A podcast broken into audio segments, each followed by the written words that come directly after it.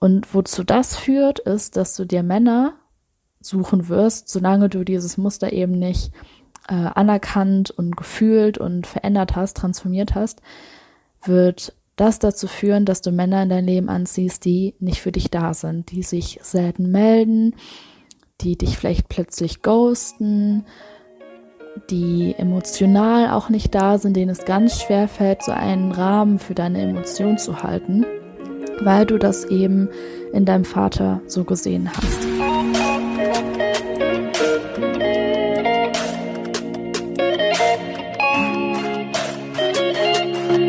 und herzlich willkommen zu dieser neuen Folge von Feminine Vibe. Ich bin Tabea und ich freue mich, dass du bei dieser Folge wieder mit dabei bist.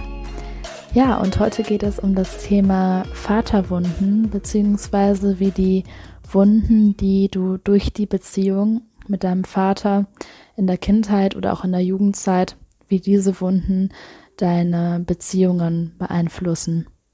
Und natürlich hat nicht nur der Vater eine Auswirkung auf deine Beziehung, sondern auch deine Mutter. Aber ich spreche heute wirklich ganz konkret über die Vaterrolle und was da auch wichtig zu wissen ist, dass es nicht unbedingt dein biologischer Vater sein muss, also kann es sein. Im Endeffekt geht es aber um jede Person in deinem Leben, die ein männliches Vorbild für dich übernommen hat. Das heißt, das kann zum Beispiel auch dein Stiefvater sein oder vielleicht dein Opa sein oder eventuell sogar dein großer Bruder oder ein Nachbar, der vielleicht häufig auf dich aufgepasst hat in der Kindheit. Also es geht hier nicht nur um deinen biologischen Vater, wobei meistens, also bei den meisten Frauen, äh, diese Rolle eben der biologische Vater übernimmt, sondern es geht halt um den Mann oder die Männer, die so ein männliches Vorbild für dich in der Vergangenheit gespielt haben. Ja, und wenn wir uns das mal vorstellen, ist unser Vater die erste Person in unserem Leben, die wir als männliche Kontaktperson haben. Das heißt, die Art und Weise, wie sich unser Vater verhält, wie er sich vor allem uns gegenüber verhält, beeinflusst das, was wir als junge Kinder oder später auch als Teenager und Erwachsene als normal ansehen. Das heißt, wenn du eine sehr positive Beziehung zu deinem Vater hattest und der immer da war und dich sehr liebevoll behandelt hat, wirst du halt mit den Glaubenssätzen aufwachsen, dass Männer liebevoll sind, dass Männer für dich da sind, dass Männer dich wertschätzen, während wenn du eine schwierige Beziehung zu deinem Vater hattest, vor allem in der Kindheit, kann es halt sein, dass du diese negativen Glaubenssätze in dein Leben herumschleppst, dann mitnimmst. Und ganz häufig ist der Grund, warum wir negative Glaubenssätze über Männer oder auch über das Thema Männlichkeit haben, weil unser Vater uns einfach nicht gezeigt hat, wie gesunde Männlichkeit oder wie ein gesundes männliches Vorbild aussehen kann. Und natürlich spielen auch unsere Beziehungen eine Rolle. Das heißt, wenn du in der Vergangenheit zum Beispiel einen Ex-Freund hattest, der dich nicht ganz so gut behandelt hat, dann wird das natürlich eine Auswirkung darauf haben, was für Männer du auch in Zukunft anziehst, außer wenn du halt daran arbeitest. Aber der Grund, warum wir uns überhaupt einen Freund aussuchen, der uns nicht gut behandelt, liegt halt meistens daran, dass der uns irgendetwas widerspiegelt, das wir in der Kindheit gesehen haben. Und in diesem Fall halt, ja, durch den Vater oder durch welchen Mann, wie auch immer, eine Vaterfigur erlebt haben. Das heißt, wenn du jetzt merkst, dass du noch eine schwierige Beziehung zu Männern hast, dass du vielleicht eine Beziehung führst, in der du noch nicht ganz glücklich bist oder das Gefühl hast, dass du Männern gegenüber vielleicht negative Emotionen hast, denen nicht wirklich vertrauen kannst, und du noch nicht innere Kindarbeit gemacht hast, beziehungsweise dir noch nicht angeguckt hast, welche Beziehung du zu deinem Vater hattest und wie dich das beeinflusst hat, dann kann ich dir versprechen, dass du durch diese Arbeit mit dem inneren Kind jede Menge lernen wirst.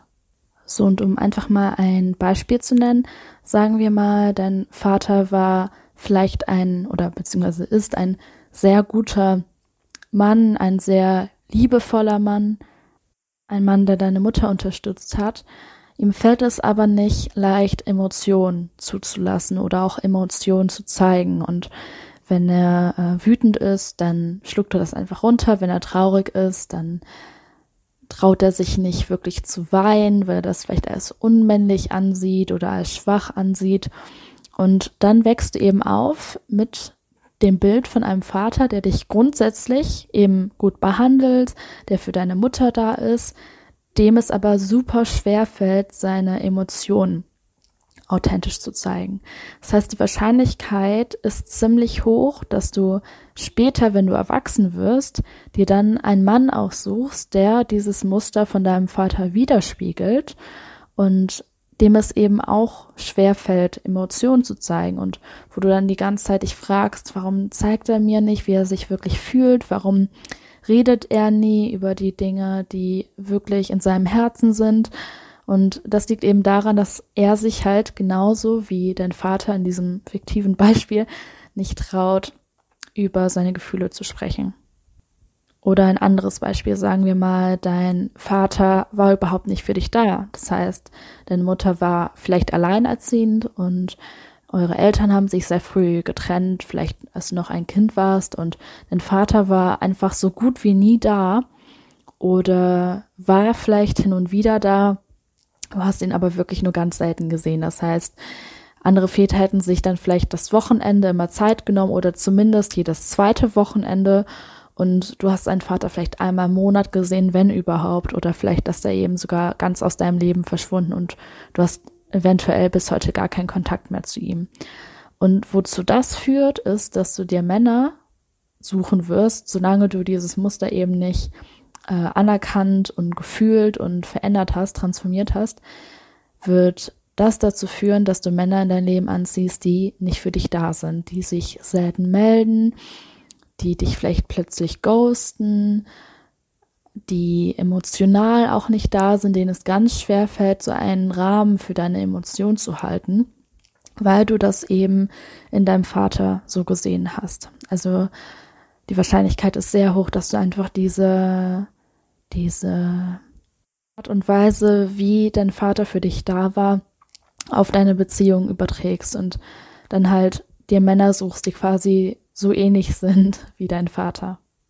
Was dann aber auch passieren kann, was auch eine Möglichkeit ist, und das passiert in den Fällen, in denen man, also in denen die Frau keine gute Beziehung zum Vater hatte oder auch hat, was da passieren kann, ist, dass man anfängt, total dagegen zu rebellieren und sich dann das andere Extrem heraussucht. Sagen wir also mal wieder dieses Beispiel davon, dass dein Vater nicht da war. Das heißt, deine Eltern haben sich früh getrennt, als du noch ein ganz kleines Kind warst.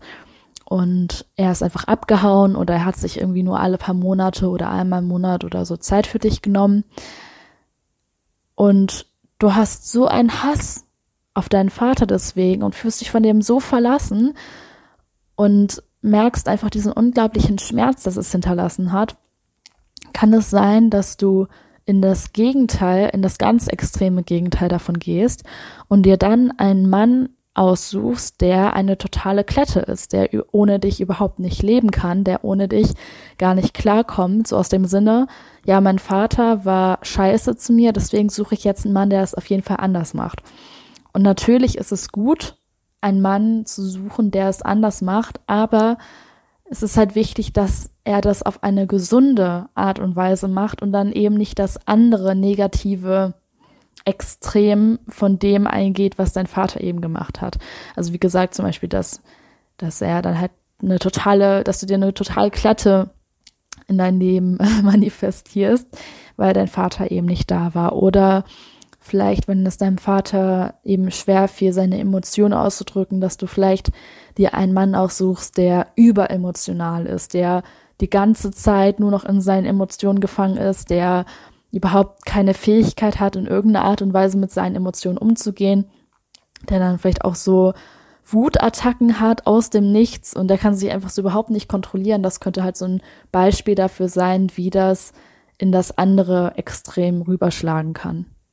Ja, und die Lösung dafür ist einfach, dass du dir diese Programmierung, die dein Vater quasi hinterlassen hat, dass du dir die anschaust und dir dessen bewusst wirst und der, dir dann eben so die Frage stellst, was möchte ich denn stattdessen? Was möchte ich denn wirklich für eine Beziehung haben? Wie möchte ich wirklich mit Männern interagieren? Möchte ich wirklich einen Mann haben, der nicht für mich da ist oder der super emotional ist oder der seine Emotionen gar nicht zeigen kann? Und ähm, was möchte ich stattdessen haben? Und da ist die innere Kindarbeit eben unglaublich wertvoll, unglaublich wichtig. Und da kann man sich dann natürlich nicht nur die Vaterwunde anschauen, sondern auch die Mutterwunde, die in vielen Fällen bei Frauen eben das Bild davon geprägt hat, wie Weiblichkeit ausschaut oder wie man sich auch selbst als Frau versteht. Das heißt, da kann man auf jeden Fall auch mal reinschauen. Eventuell könnte ich dazu auch mal eine Podcast-Folge in Zukunft aufnehmen. Aber auf jeden Fall ist ein ganz, ganz toller Start in das Thema innere Kindarbeit ist das Buch Das Kind in dir muss Heimat finden von äh, Stefanie Stahl. Das ist mittlerweile eigentlich schon fast ein Klassiker geworden, obwohl das noch äh, so jung, so jung erst äh, ist, beziehungsweise erst vor wenigen Jahren herausgegeben wurde. Und zu diesem Buch gibt es, glaube ich, auch ein Arbeitsheft. Ich muss sagen, ich habe das Buch gelesen, ich habe das Arbeitsheft jetzt nicht gemacht. Aber ich habe da in der Maya schon mal irgendwie ein bisschen durchgeblättert und äh, das sah auch gar nicht so schlecht aus, weil da bestimmte Fragen gestellt werden und bestimmte Übungen gezeigt werden. Das heißt, wenn du dich jetzt noch nie mit deinem inneren Kind beschäftigt hast und einfach Lust hast, da tiefer reinzugehen, kann ich dir dieses Buch auf jeden Fall sehr ans Herz legen, weil das einfach ein sehr, sehr guter Einstieg ist. Und für die Leute unter euch, die jetzt schon innere Kindarbeit gemacht haben, dieses Buch aber noch nicht kennen, würde ich das Buch auch empfehlen, weil es wirklich nochmal nicht nur ein guter Einstieg ist, sondern da wirklich auch nochmal ein bisschen detailliert teilweise drauf eingegangen wird. Also da wird auch für die Leute, die sich schon längere Zeit mit dem inneren Kind beschäftigt haben, werden da sicherlich auch nochmal neue Informationen sein, wenn man das Buch halt eh nicht schon gelesen hat.